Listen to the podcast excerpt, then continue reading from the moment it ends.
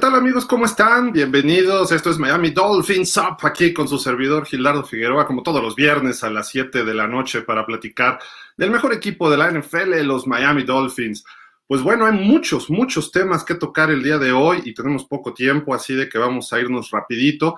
Ya el juego contra Raiders es historia, viene el juego contra los Indianapolis Colts este próximo domingo a las 12 del día, pero bueno, lo importante es que mañana se va a hacer un homenaje al gran Don Shula en Hard Rock Stadium.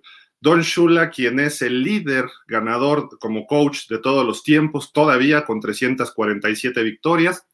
De hecho, el estadio se encuentra ubicado precisamente en la calle 347 Don Shula Drive. Así le pusieron a esa calle que está ahí, pues, eh, eh, digamos, eh, junto al estadio. Y pues bueno, ¿qué se puede decir de este señor? ¿Qué no podemos decir? Mañana este homenaje pues va a ser realmente emotivo. Sabemos que se nos fue el año pasado el gran Don Shula, eh, pues ya a bastante, bastante edad. Y pues bueno, hay muchos, mucho que platicar de él, así que vamos a irnos rapidito. El señor Don Shula jugó, eh, tuvo sus épocas como jugador, sobre todo era como eh, profundo, jugó con los Cleveland Browns del 51 al 52, los Cleveland Browns de Paul Brown, luego jugó en los Colts, los Colts, ojo, porque es el equipo que vamos a enfrentar este domingo, del 53 al 56, y es donde está esta fotografía que él estaba ahí cubriendo a un jugador de los Osos de Chicago.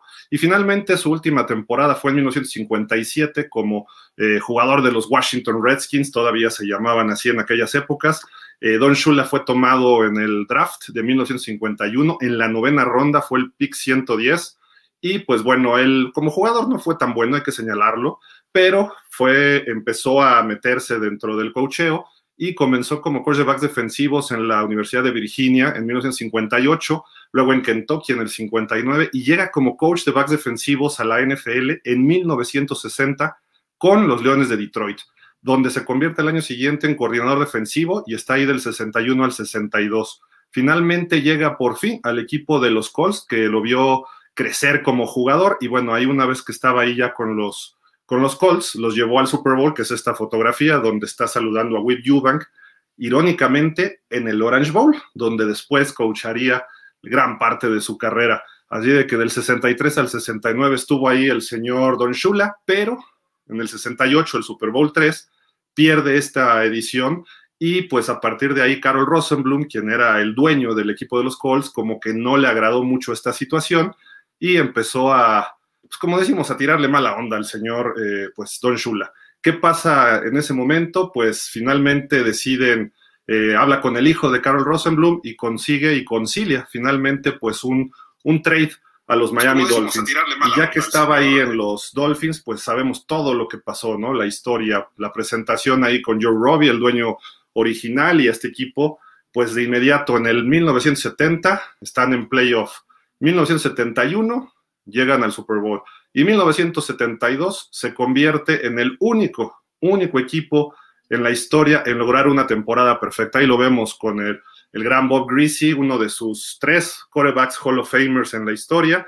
El otro fue Johnny Unitas. Y bueno, el tercero, pues aquí lo tenemos en pantalla junto a Don Shula en esa gran temporada de 1984, su segundo año al frente del equipo para Dan Marino. Y pues bueno, lo demás, creo que a pesar de que ya lo sabemos, vamos a recapitularlo rapidísimo. Cinco apariciones en Super Bowl, dos campeonatos, eso con los Miami Dolphins, uno más con los Colts, del cual perdió, ya dijimos, campeón de la NFL en ese 68, cuatro veces coach del año, que fue en 64, 67, 68 y 72 de la NFL como tal, hombre del año de Sports Illustrated en 1993, ganó el premio Lamar Hunt en 2013, parte del equipo de la década de los 70 eh, como coach. Eh, nos, también, obviamente, eh, pues parte del, equipo de aniversario de los 100 años que vamos a platicar más adelante y está en el anillo de honor de los Dolphins. Se retiró con 328 victorias en temporada regular, 19 en playoff, total 347, que sigue siendo la cifra más alta hasta el momento. Él jugó como safety o como back defensivo en 73 partidos y logró 21 intercepciones, como decíamos anteriormente. Luego, pues llega a su último Super Bowl, fue este, Super Bowl 19, cuando Marino estaba en su segunda temporada y el día de prensa con eh, los, bueno, con los medios, obviamente. Y aquí está justamente el, último escenario grande que pudo tener por ahí el señor Don Shula, ahí lo vemos con Don Struck, está del lado izquierdo eh, Guri Bennett, atrás está Jim Jensen y está Dan Marino, obviamente, recibiendo indicaciones del jefe Shula. Eh, obviamente varios, varios años y fue parte de esos récords de Marino y obviamente una relación muy, muy cerrada e intensa. Él se retira en 1995, ya había algunas presiones por parte de la prensa de Miami y pues eh, es el único, el último, mejor dicho, el último eh, integrante del Salón de la Fama que llega antes de sus cinco años de elegibilidad. Él se retira en el 95 y entra en la generación del 97. Aquí una de las fotografías que pude tomarle de las dos veces que pude platicar con él esto fue durante la edición del Super Bowl 31, cuando se da la conferencia de prensa para el Salón de la Fama. Ahí está Don Shula siendo nominado y curiosamente todos los reporteros estaban con Joe Namath, no estaban con, con Don Shula. Y estaba solito Don Shula, pues como buen Dolphin me aproximé, platiqué con él. Eh, obviamente ahí está el autógrafo que me, que me otorgó el señor el gran Don Shula y pues eh, eso fue en enero del 97 y posteriormente ese mismo año entra al Salón de la Fama donde pues obviamente es el líder de todos los tiempos todavía. El gran Don Shula, Donald Francis Shula, que bueno, también eh, fue coach, decíamos, eh, perdón, también fue parte esencial de la comisión de competencia de la NFL durante mucho, mucho tiempo y ayudó a cambiar ciertas reglas durante los 70s y los 80s, principalmente la regla Bell Blount. Esa es una de las que él fomentó para que se cambiara y hubiera mejores momentos en el fútbol americano, que fuera más abierto, que hubiera más juego aéreo, que hubiera más puntos, eh, trabajando muy de cerca con George Young, quien fue gerente general de los Gigantes de Nueva York. Después del tiempo, ya que se retiró, obviamente todos los homenajes habidos y por haber, nunca Miami ha encontrado quien lo pueda eh, reemplazar, ah, por lo menos llevar a un equipo de los Dolphins al Super Bowl. Eh, Jimmy Johnson, Dave Wanstead, eh, Cam Cameron, Joe Philby, eh, ahorita tenemos a Brian Flores, hubo algunos interinos, etcétera. Obviamente el señor Nick Satan por ahí pasó, pero en fin. Y durante el Super Bowl 46 se anuncia por primera vez que se va a otorgar un premio con el nombre de Don Shula. El premio que otorga la NFL honrando a las, los fundamentos o lo que le llaman ellos grassroots, las raíces del fútbol americano, al mejor head coach a nivel nacional, pero de high school, de las preparatorias. Y Don Shula, pues todavía estaba con buena salud, aunque ya no podía caminar tan bien. Ahí hizo la entrega. Esa es la estatuilla que entrega cada año la NFL, en nombre de Don Shula, eh, que va inscrito en la parte baja, en la base de ese premio, que se entrega al mejor head coach de lo que se referiría al high school. Eh, finalmente, bueno, ese Super Bowl hasta el campeón, dos veces campeón y que le ganó dos veces a Belichick, el señor Tom Coughlin rindiéndole homenaje, acercándose para eh, tomar, para que le pudiera yo tomar una fotografía también ahí. Accesiblemente los dos estuvieron eh, muy, muy amables, muy amenos. Finalmente ese Super Bowl también lo gana Tom Coughlin y Shula lo sonreía porque recordemos que en el Super Bowl 42, ¿quién bautizó a Bill Belichick como Belichick? Pues Donald Francis Shula dijo, póngale un asterisco si es que ganan ese Super Bowl perfecto el equipo de los Pats por aquel Spygate. Y avanzado el tiempo, finalmente, después de muchos años, eh, Barack Obama, presidente de Estados Unidos, rinde homenaje a este equipo perfecto del 72 que nunca pudo ir a la Casa Blanca, los recibe y sabemos que Barack Obama, siendo de Chicago y fan de los Osos, pues obviamente ahí él eh, pues los llevó y dijo que los Osos de Chicago, que el gran equipo del 85 y Shula lo interrumpe y le dice, eh, ¿Con quién perdieron ese año? Y ya Barack Obama obviamente sonrió. Esto es las puertas de, para entrar a las oficinas en el estadio, en el Hard Rock. Todavía veíamos allá Shula, esto fue hace como cuatro años, tres, cuatro años, y en las puertas precisamente del elevador cambian eh, las fotografías dependiendo del partido, dependiendo del momento y circunstancia, y llevaron a Don Shula ahí para que viera cómo estaba la fotografía cuando lo cargan en el Super Bowl 7, cuando se concreta la temporada eh, perfecta. Obviamente es uno de los 10 coaches eh, del equipo de los 100 años. Vemos que está Belichick, que está Paul Brown, está obviamente George Halas, está entre ellos Chuck Noll, Bill Walsh, Tom Landry, Curly Lambeau, obviamente Vince Lombardi y está Don Shula. Eh, la gran pregunta que todo el mundo se hizo hace dos años, que fue esta, este festejo, esta celebración, ¿Quién sería el head coach? Obviamente tiene que ser el coach que tiene más victorias en la historia, el coach que ayudó a modificar las reglas para conocer el fútbol americano que tenemos actualmente. Obviamente el único coach en la historia que tiene una temporada perfecta. Quizá Belichick pueda ser el coordinador defensivo, a lo mejor Vince Lombardi el ofensivo, Tom Landry apoyar, George Hallas podría ser el asistente del head coach, pero Don Shula tiene que ser ese, ese head coach sin duda alguna de este equipo. Bueno, esa es mi opinión, no sé qué digan ustedes, pero en fin, eh, precisamente ahí en el antiguo campo de entrenamiento de los Dolphins estaba esta placa al entrar justo al vestidor, a los casilleros ahí, y pues tuve la oportunidad también de tomarle esta fotografía que dice, una cosa de la que nunca me podrán acusar es de no trabajar, Don Shula.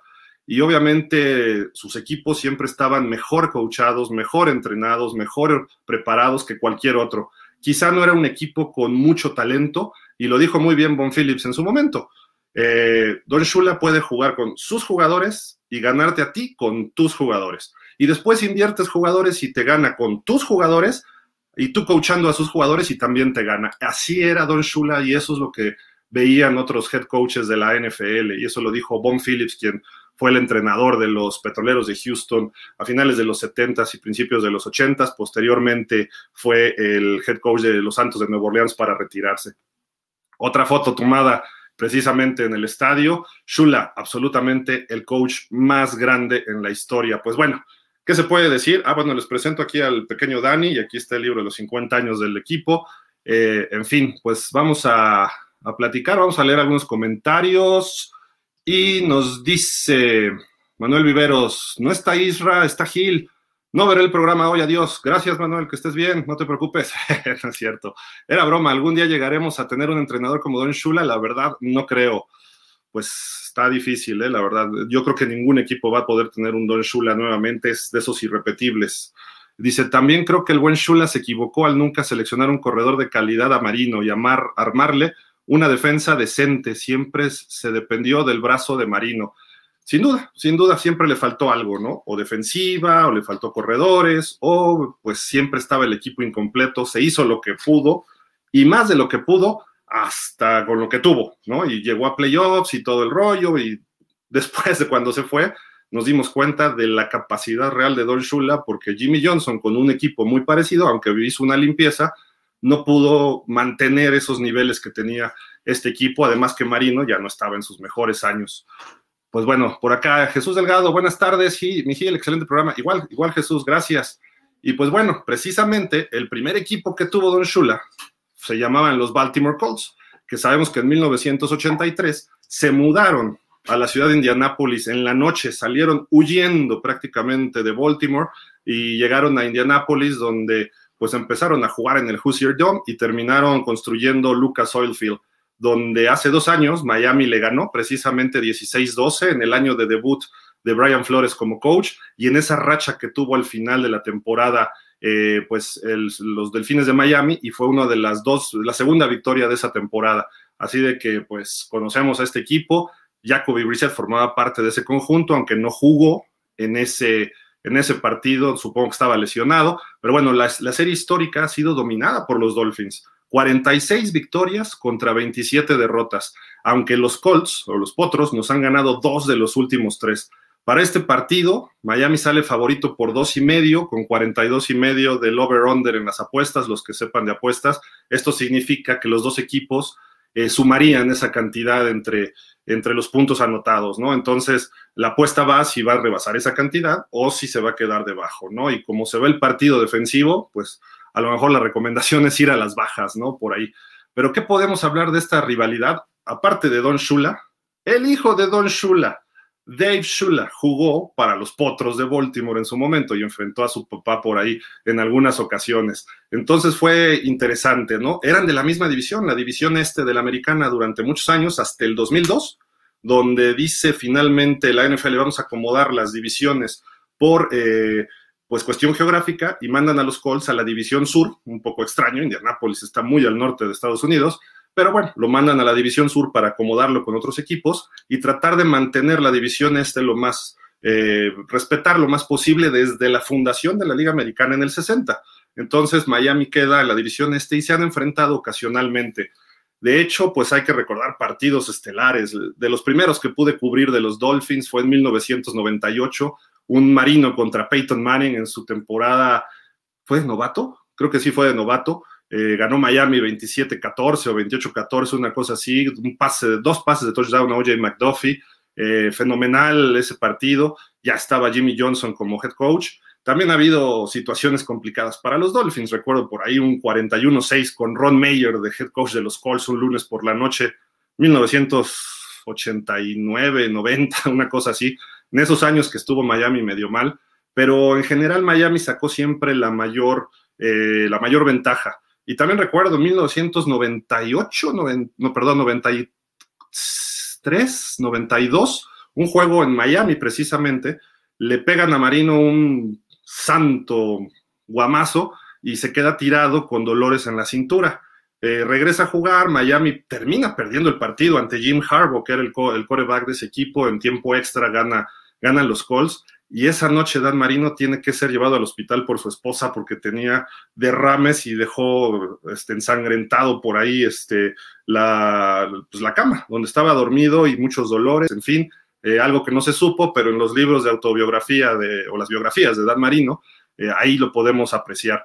Y en fin, creo que podemos hablar de muchos, muchos encuentros. También Marino le rompió el récord de más pases de touchdown justamente en el Hoosier Dome con un pase a Kid Byers. También rompió el de más pases completos en la historia en ese partido que les digo. En fin, hay mucha historia y obviamente el último triunfo para los Dolphins en postemporada fue precisamente ante estos Colts en el 2001, cuando Dave Wanstead era el head coach, aquel partidazo que nos iba ganando, si no me recuerdo, como 16-3 el equipo de los eh, Colts, con Peyton Manning jovencito, con eh, Marvin Harrison, creo que todavía estaba Jerry James. Eh, el equipo de Miami empieza a remontar con Jay Fiedler de coreback, con Lamar Smith de corredor, y empezamos a trabajar, a trabajar, a trabajar. Se manda tiempo extra el partido y Miami termina eh, ganando ese encuentro. Desde el 2001, la semana siguiente, nos blanqueó feo el equipo de Raiders en Oakland 27-0 y no hemos visto una sola victoria desde aquella ocasión ante los Colts. Así de que, pues bueno, ya regresando a este encuentro, hay noticias acerca de lesionados. El centro Michael Dieter, no puede ser, nuestro punto más débil, nuestro punto más débil que es la línea ofensiva y uno de los jugadores que se han visto de regular tirándole a bien, se lesiona el miércoles. Eh, todavía intentan el jueves ver cómo va la cosa y hoy anuncia Brian Flores precisamente que no va a poder estar en el partido y se va a la lista de reserva lesionada. Eso significa que no va a estar tres semanas Michael Dieter, quien había fungido de centro y se había visto bastante, bastante bien. ¿Quién va a entrar en su lugar? Pues es Greg Mans, se pronuncia así, él lo dijo en la conferencia, Greg Mans, aunque se escribe con CZ, él jugó toda su carrera con los Houston Texans, lo cortan este año, a principios de al final de la temporada, eh, se va con los Baltimore Ravens y Miami hace un trade finalmente con eh, los Ravens para que él llegara para esta eh, pretemporada. Y ves un muchacho que no ha tenido mucha actividad, pero tuvo una temporada buena en el 2014, 2015 con los Texans, jugó todos los partidos, la gran mayoría de centro.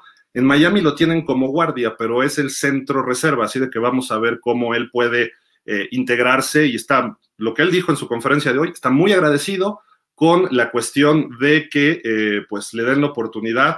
Dice que él no sabía del interés de los Dolphins por él cuando le hicieron la pregunta y dijo hasta que estaba ya en el avión viniendo para Miami, ¿no? Entonces, interesante lo que dijo un muchacho muy agradable, muy, muy sincero. Eh, en fin, se ve que hay posibilidad y le preguntaron de DeForest Bogner, el centro, bueno, el tackle nariz, mejor dicho, o tackle defensivo de los Colts, y dijo que sí, que lo conoce y lo conoce bien porque, eh, porque ha jugado en algunas ocasiones contra él y conoce a los Colts porque él jugó con los Texans dos veces por, por año cuando estaba en esa división y dice que es una defensiva que se mueve, se mueve mucho, ¿no? Entonces hay que saberlo leer, así de que él será importante cómo maneje a Robert Hunt, cómo maneje a Austin Jackson, quienes también hablaron esta semana y no se veían muy contentos estos dos jovencitos de segundo año.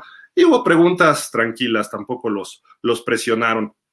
Pues bueno, esos son el reporte de lesionados y también podemos agregar que si entrenó jueves y viernes Will Fuller, probablemente si esté el partido del domingo, vimos que se lesionó precisamente en la interferencia no marcada, la interferencia de pase contra los Raiders, entonces se espera que Will Fuller esté ahí el próximo, el próximo domingo. Y pues eh, estamos listos ya prácticamente para este encuentro. ¿Qué más se puede decir? Los Colts llegan con cero ganados, tres perdidos. Es un equipo peligroso. Todo indica que va a jugar Carson Wentz. No he visto el reporte de los Colts como tal.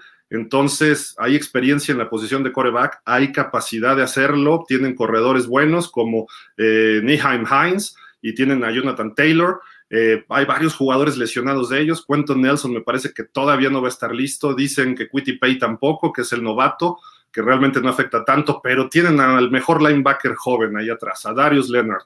Entonces eso va a ser un problema, ¿no? Vamos a tener que analizar bien y esperemos que la línea ofensiva empiece a dar esos pasos para adelante. Pronósticos ya los dimos el miércoles en franquicias Miami Dolphins. Yo sí creo que los Dolphins van a ganar, van a ganar un 28-13, 31-13 más o menos, y va a haber dos touchdowns defensivos. Quizá un sack strip fumble a a Carson Wentz, quizá una intercepción de vuelta para touchdown, pero va a haber dos, y si no touchdowns defensivos, sí que nos dejen muy cerca de la zona de anotación del equipo de los Colts, y eso va a beneficiar a que los Dolphins ganen este partido, que es de vital importancia. Este partido se tiene que ganar para ponernos 2-2 y todavía decir, estamos en la competencia. Si nos ponemos 1-3 la semana que entraba Tampa, ya platicaremos de eso la próxima semana, pero eh, después nos toca viajar a Jacksonville y ya los vimos jugar ayer. Este equipo de Jacksonville no le tiene miedo a nadie y tienen un coreback franquicia jovencito, lo cual nosotros no tenemos, ni en Tua ni en Brissett. Necesitamos que Tua regrese con ese partido contra Jacksonville y demuestre de qué está hecho, pero eso faltan dos semanas. Entonces vamos a, vamos a ver si la defensiva ya puede dar ese paso y no permitir tantas yardas, etcétera, etcétera, etcétera. Vamos a leer algunos comentarios antes de despedirnos. Por acá nos dice Jesús Delgado, eh, comencé a ver la NFL y ser fan de los Dolphins en 1994 y si no mal recuerdo el señor Shula se movía en un carrito, ¿verdad? Eh, fue, es que fíjate que se rompió el tendón de Aquiles ese año y curiosamente hasta en los playoffs el partido contra Kansas, que Miami ganó 24-14 o 27-17, con el cual Marino retiró a Joe Montana finalmente y se cobró una ligera venganza, bueno, revancha, en deporte no hay venganzas, es revancha deportiva con Joe Montana del Super Bowl 19 que le ganó, eh, andaba en su carrito como antes de golf y ahí andaba ya como de esas, pues, para discapacitados, me parece, lo cual también era un riesgo, porque si vienen corriendo los jugadores hacia allá, se lo podían haber llevado y no tenía movilidad, pero bueno, sí, se había roto el tendón de Aquiles, igual que Dan Marino entonces eso fue precisamente como que el karma de ellos dos, ¿no? El tendón de Marino en el 93 y el tendón de Don Shula en el 94. Sí, también creo que, o a lo mejor fue, no, sí fue el tendón de Aquiles también. 95 eh, finalmente se retira. Dice Manuel Vivero, sí vi ese programa de 30 por 30 de ESPN cuando la mudanza de los Colts salieron como las chachas. Manuel, yo lo viví, yo lo vi, recuerdo las noticias de ESPN, eh, empezaba en esas épocas ESPN y los camiones, los Mayflower, cómo salieron en la nieve después de la temporada. Y bueno, hubo un desastre, ¿no? Algo parecido a lo que ocurrió en Cleveland en 1995, pero la NFL ahí sí defendió el nombre de los Cleveland Browns junto con el pueblo de Cleveland. En Baltimore, ¿no? En Baltimore se llevó la franquicia el señor Irsa y el papá, y se fueron completitos y ahora desde entonces se llaman los Indianapolis Colts. En cambio, en Baltimore después surge eh, como franquicia de expansión los Baltimore Ravens, eh, pero prácticamente todos los Ravens eran los Cleveland Browns. Ozzie Newsom, eh, estaba Jim Harbaugh de coreback, llegó Jim Harbaugh, perdón, el coach el primer año fue, ah, no me acuerdo ahorita, pero el señor Bob Carson me parece, no, Ted Marchibroda, Ted Marchibroda. En el 95 había sido el coach de Cleveland, Bill Belichick. Y Bill Belichick dijo, yo ya no me muevo a Baltimore. Entonces, eso pasó hace muchos años, ¿no? Entonces, eh, pues ahí está esta situación con los Colts. Vamos a ver si Miami puede seguir dominando este equipo, aunque no en los últimos años, dos de los últimos tres, aunque Brian Flores está 1-0 en contra de este equipo.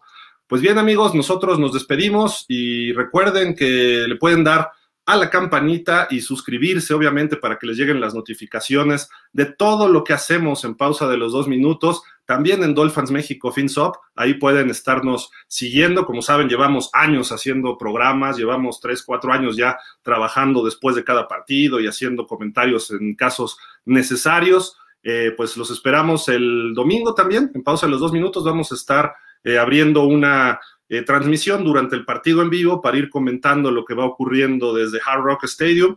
Muchísimas gracias, pásenla bien, cuídense, buen fin de semana y recuerden, como siempre, nos despedimos. Up.